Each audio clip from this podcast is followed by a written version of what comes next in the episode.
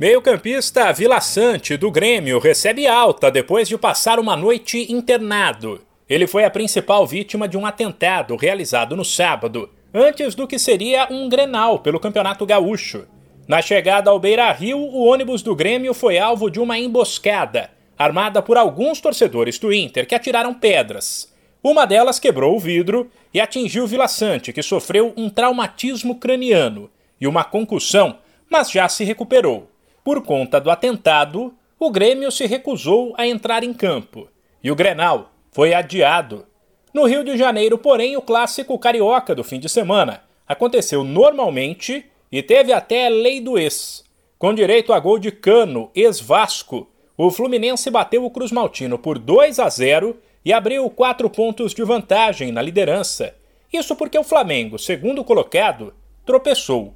No Engenhão, o rubro-negro apenas empatou com o Rezende por 2 a 2, enquanto o Botafogo fora de casa levou 5 a 3 da Portuguesa. O Glorioso se manteve em quarto com 16 pontos, mas agora somente 5 à frente do quinto colocado, exatamente a Lusa. Pelo Campeonato Paulista, destaque para o Corinthians, que venceu um duelo de Série A em casa contra o Red Bull Bragantino por 1 a 0. Com o resultado, o Timão assumiu o segundo lugar na classificação geral da competição, com os mesmos 17 pontos do Palmeiras, que tem um saldo de gols melhor. Fora de casa e com reservas, já que quarta tem a final da Recopa, o Verdão não saiu do zero com a Inter de Limeira. Pior foi o Santos, que em plena Vila Belmiro empatou por 2 a 2 com o Novo Horizontino, lanterna do Paulistão, e está ameaçado de rebaixamento. A rodada termina nesta segunda com Água Santa e São Paulo, três da tarde, no horário de Brasília.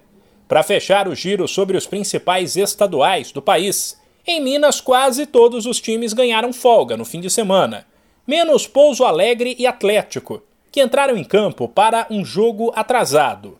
O Galo venceu por 3 a 2 fora de casa e assumiu a liderança do estadual. De São Paulo, Humberto Ferretti.